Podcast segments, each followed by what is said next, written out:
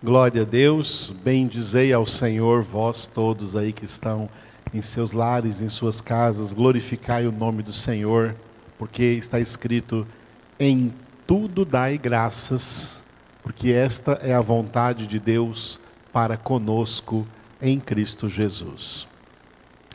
Começamos ontem à noite o Salmo de número 64, no primeiro versículo e hoje nós vamos ver o versículo de número 2 desse salmo. Salmo 64, versículo de número 2. O título deste versículo é Esconderijo do Altíssimo. Uma expressão que nós encontramos de maneira bem conhecida no Salmo de número 91. Vamos usá-lo então como referência antes de vermos no versículo 2 do Salmo 64, vamos ver uma referência nos dois primeiros versículos do Salmo 91. Salmo este muito conhecido aí do povo evangélico, do povo que lê Bíblia. O que habita no esconderijo do Altíssimo e descansa à sombra do Onipotente, diz ao Senhor: Meu refúgio e meu baluarte, Deus meu, em quem confio. Eu grifei aí esconderijo do Altíssimo. Essas duas expressões nestes dois versículos, esconderijo do Altíssimo e sombra do Onipotente, se referem a Jesus Cristo. Jesus Cristo é o esconderijo do Altíssimo. Jesus Cristo é a sombra do Onipotente. Esses dois elementos, esconderijo do Altíssimo, a sombra do Onipotente, eles também são citados em outros salmos, em outras palavras, outras passagens da Escritura, por outros nomes, por refúgio, por fortaleza, por proteção, por escudo, por castelo. Castelo forte é nosso Deus como cantava Martinho Lutero. Ele é a nossa proteção. Jesus Cristo é o nosso refúgio, Jesus Cristo é a nossa proteção, Jesus Cristo é o nosso escudo, Jesus Cristo é o nosso castelo forte, Jesus Cristo é o esconderijo do Altíssimo, o Altíssimo é o Pai e o esconderijo é Jesus a sombra do onipotente, o onipotente é o Pai e Jesus é a sombra, a sombra do onipotente. As pessoas que se encontram no estado de salvação, elas estão refugiadas, escondidas aí no esconderijo do Altíssimo. Elas estão refugiadas, protegidas à sombra do Onipotente. Espiritualmente só existem dois estados. A palavra estado significa onde cada um está. A palavra estado vem do verbo estar. Deus é o único ser que pode estar em todo lugar ao mesmo tempo. Na criação não tem mais ninguém que tenha este que tenha este atributo da onipresença. Cada elemento da criação, cada pessoa, cada ser criado só pode estar em um lugar de cada vez. No mundo físico, no mundo visível, existem muitos lugares onde alguém pode, possa estar, existem muitos estados. Uma nação como é o Brasil tem muitos estados. Nós estamos falando aqui diretamente do estado de Goiás. A Suzana está nos acompanhando lá do estado do Tocantins. E assim tem pessoas nos acompanhando em vários lugares. O Byron e a Thaís estão lá no Distrito Federal, no DF. Cada um está em um estado. Espiritualmente não existem muitos estados. Espiritualmente existem só dois estados: o estado de salvação e o estado de condenação. São dois estados. O estado de salvação é para aqueles que foram tirados por Deus, como disse Paulo em Colossenses 1,13, que eu já citei hoje, como disse Paulo ali em Colossenses 1,13, Deus nos libertou do império das trevas e nos transportou para o reino do Filho do seu amor, em quem temos a redenção, a remissão dos pecados. O reino do Filho, para onde Deus nos transportou, é o estado de salvação.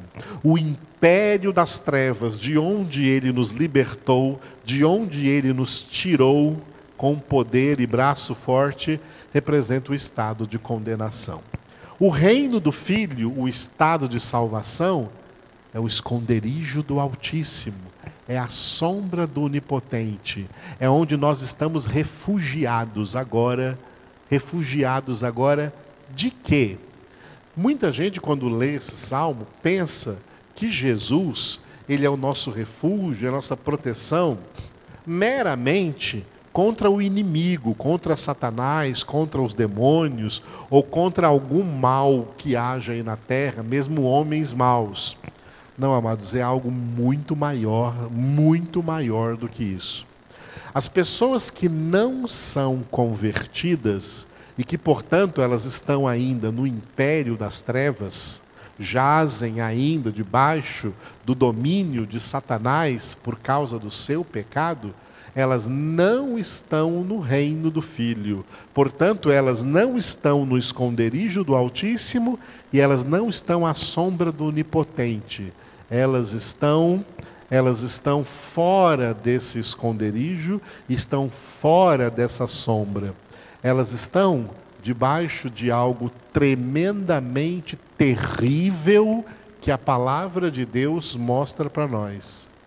Estão debaixo da justa ira de Deus. O homem, mais do que temer ao diabo, mais do que temer a demônios, mais do que temer a homens, mais do que temer a qualquer outra situação, mais do que temer até mesmo a um vírus como esse, o homem precisa ter temor de Deus. Jesus falou assim: ó, não tenham medo daqueles que podem matar o seu corpo, tenha medo daquele que pode lançar o seu corpo e a sua alma no lago de fogo e de enxofre, no lugar de eterna condenação. A esse deveis temer. Na carta aos Hebreus está escrito que o nosso Deus é fogo consumidor e horrenda coisa é cair nas mãos do Todo-Poderoso. A Bíblia não chama as pessoas não convertidas de filhos de Deus. As pessoas não convertidas não são filhos de Deus. Eles são chamados na Bíblia de filhos da ira.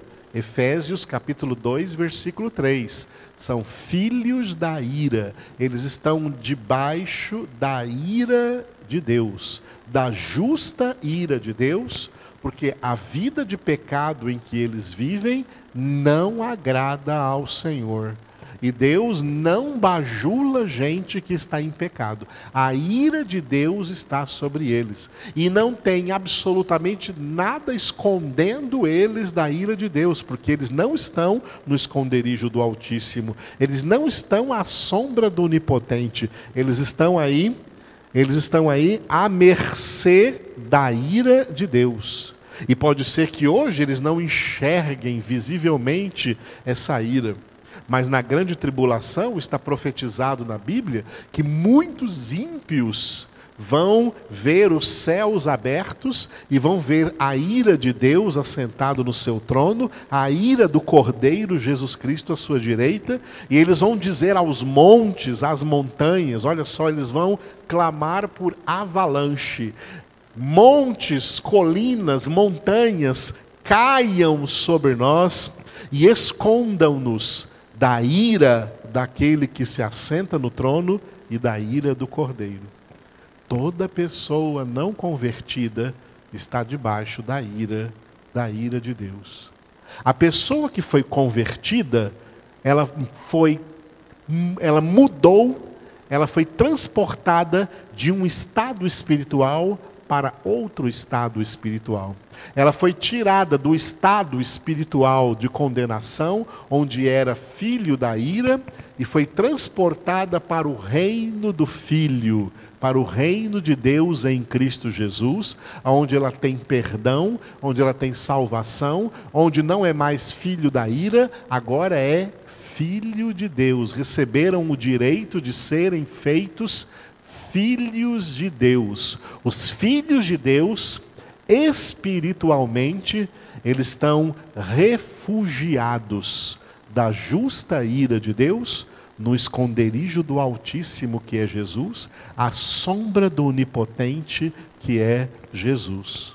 Jesus é o nosso teto, a ira de Deus caiu sobre ele na cruz do Calvário, para que nós, que agora estamos embaixo dele, protegidos por ele, ao invés de ira, recebamos o amor de Deus. Muita gente quer receber o amor de Deus, mas não entende que, sendo filho da ira, sobre ele permanece a ira de Deus.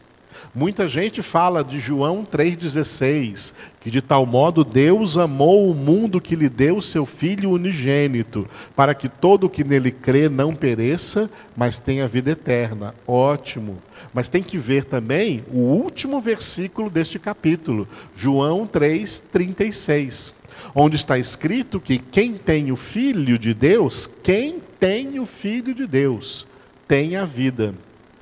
Mas quem se mantém rebelde, em estado de rebelião, de rebeldia contra o filho, não verá a vida eterna, porque sobre ele não é o amor de Deus que permanece, sobre ele permanece a ira de Deus. A ira de Deus cai sobre todos que não estão refugiados em Cristo, sobre todos que não estão no esconderijo do Altíssimo e não estão à sombra do Onipotente. É assim que nós temos que entender a palavra de Deus neste salmo aí tão conhecido, porque tem gente achando que Deus vai ficar protegendo pessoas que não são submissas a Ele, que não são submissas a Cristo, que não obedecem à palavra de Deus, à verdade de Deus. Jesus é essa palavra, Jesus é essa verdade.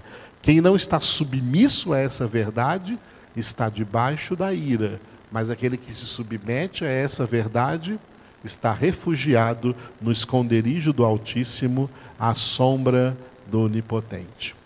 No versículo 2 do Salmo 64, Davi clamou assim a Deus: ó, Esconde-me da conspiração dos malfeitores e do tumulto dos que praticam a iniquidade. Davi está pedindo, por isso eu grifei aí, esconde-me. Eu falei agora na referência do Salmo 91 que o, o esconderijo do Altíssimo, que é Jesus, principalmente nos esconde da justa ira de Deus, mas também nos esconde dos planos de Satanás. Deus frustra os planos de Satanás. Os planos de Deus não podem ser frustrados, mas os planos do diabo são frustrados.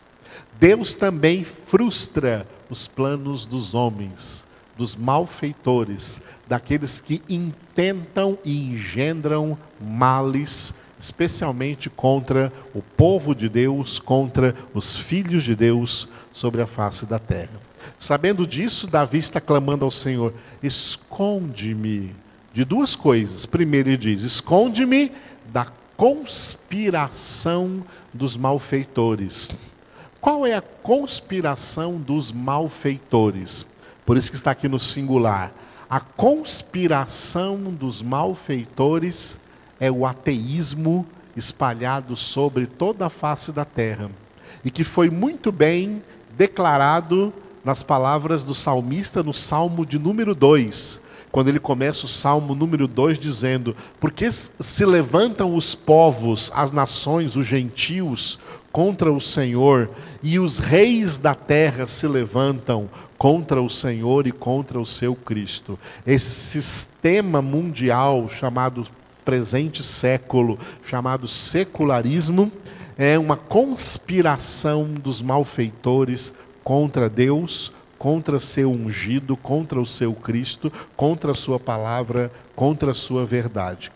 Os filhos de Deus vivem em um mundo no qual a maioria das pessoas não suportam a palavra de Deus, não amam a palavra de Deus, não amam a Deus.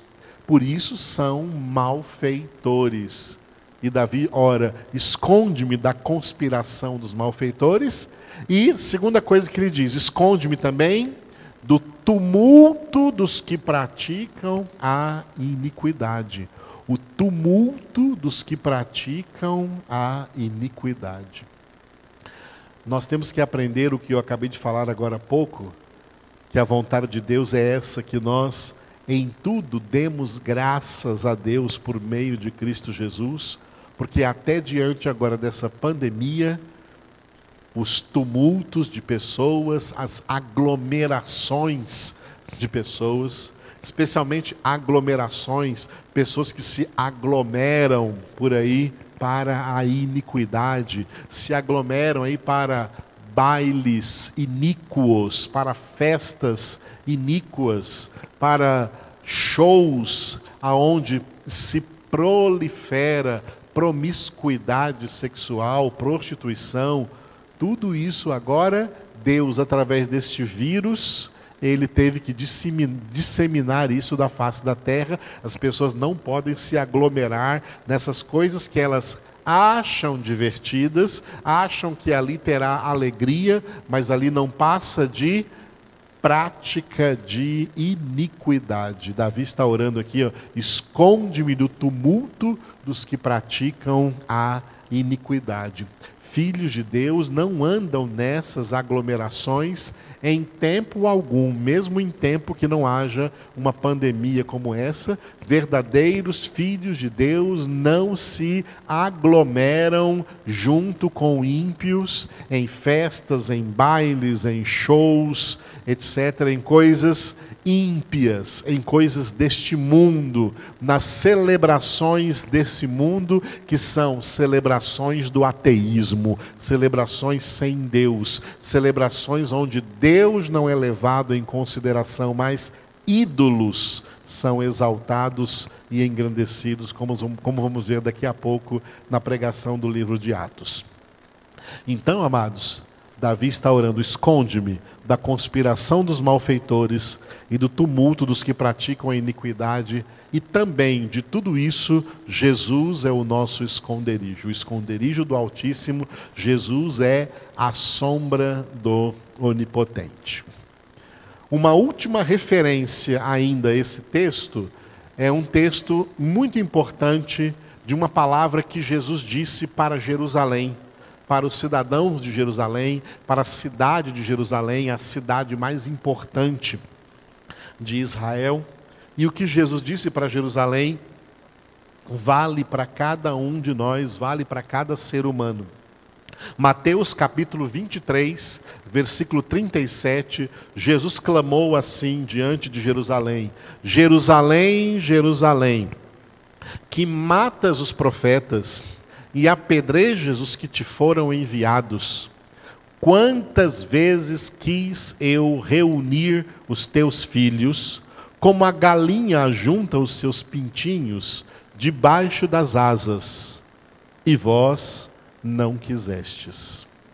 Eu grifei aqui debaixo das asas. Jesus faz uma comparação, né? Quantas vezes eu quis reunir os teus filhos, como a galinha junta os seus pintinhos debaixo das asas. E vós não o quisestes. Infelizmente, a maioria das pessoas na história da humanidade não querem se refugiar em Jesus. Não querem estar debaixo das asas, debaixo do refúgio debaixo da proteção segura de Cristo Jesus. Muita gente que não é crente, eu já evangelizei, já preguei o evangelho para muita gente desse tipo, E eu vi essas pessoas falarem assim para mim: não, eu não quero esse evangelho, eu não quero ser crente, porque vocês não podem fazer nada, vocês estão presos. Eu sou livre aqui, sem ser crente, eu posso fazer qualquer coisa. Elas se sentem livres sendo escravas, porque todo aquele que peca é escravo do pecado. E é por isso que o apóstolo João escreveu em 1 João 5,19 Sabemos que somos de Deus e o mundo inteiro jaz no maligno. As pessoas não entendem que o império das trevas não é um lugar de liberdade, é um lugar de escravidão, onde são escravas do pecado, escravas do diabo, escravas do mundo, escravas dos prazeres e, pior de tudo, escravas da eterna condenação. E quando alguém chega e prega o evangelho, é como Jesus dizendo assim: Olha, eu gostaria que você viesse aqui, debaixo das minhas asas, eu tenho como te proteger, eu tenho como te salvar, eu tenho como te resguardar. Mas eles simplesmente não querem a proteção do Senhor.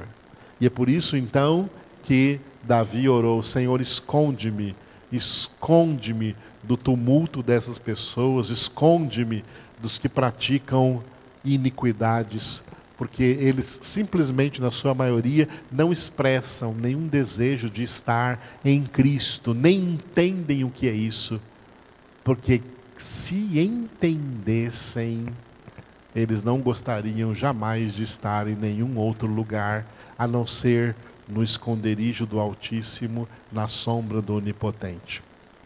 Como é bom para nós poder testemunhar, nós que já estivemos lá no império das trevas e que agora convertidos estamos em Cristo Jesus.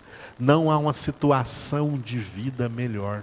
Em Cristo Jesus nós temos condições espirituais, mentais, emocionais e até físicas de ter uma vida com abundância. Jesus disse: Eu vim para que tenham vida e a tenham com abundância. Só em Cristo há vida.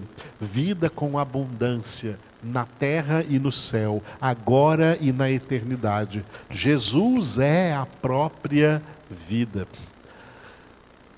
Muita gente que não está em Cristo, que não conhece a Cristo, pensa que nós não bebemos, não fumamos, não dançamos, não vamos a festas, porque nós somos proibidos por alguma igreja, porque a igreja tem uma lei proibindo a gente de fazer isso, e ficam pensando que a gente tem muita vontade de fazer essas coisas, mas não podemos fazer porque nós não somos livres, somos presos a uma religião, somos presos a uma denominação, presos a uma igreja elas, elas interpretam completamente errado. Nós não queremos fazer nada dessas coisas nunca mais em nossas vidas, porque de tudo isso Jesus nos libertou.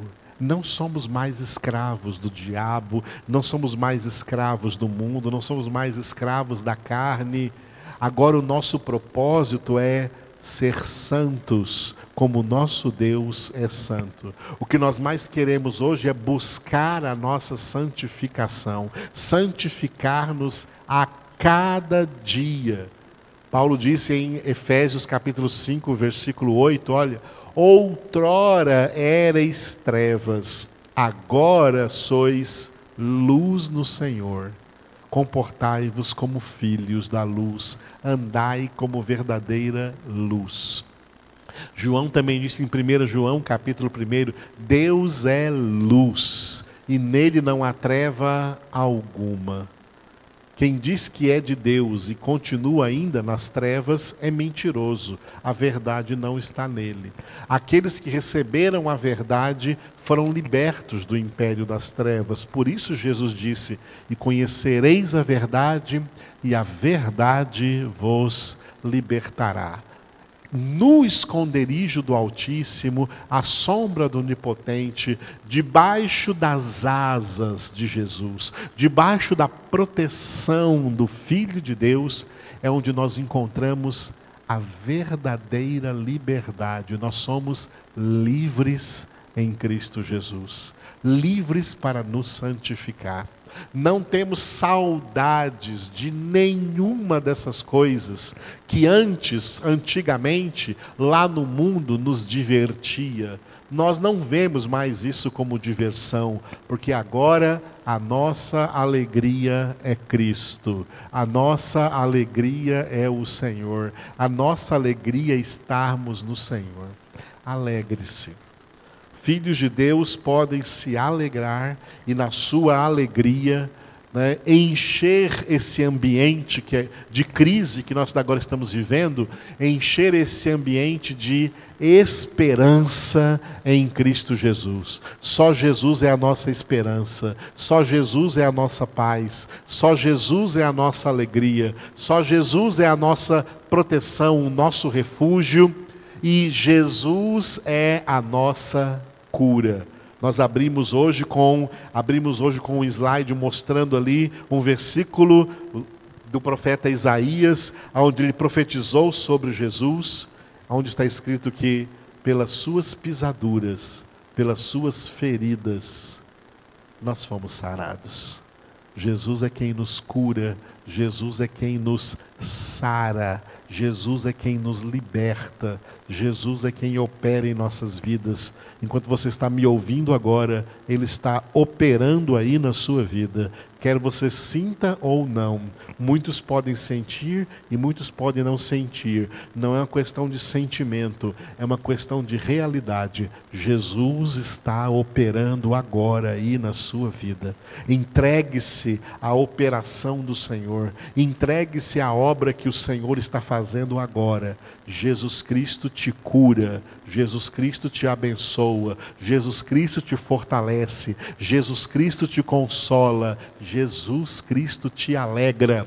Jesus Cristo é o Senhor, Jesus Cristo é o Rei dos Reis, o Senhor dos Senhores. E é a Ele que nós agora vamos orar no fim dessa ministração aqui do Salmo 64, versículo 2. Ele é o nosso refúgio, Ele é o nosso esconderijo.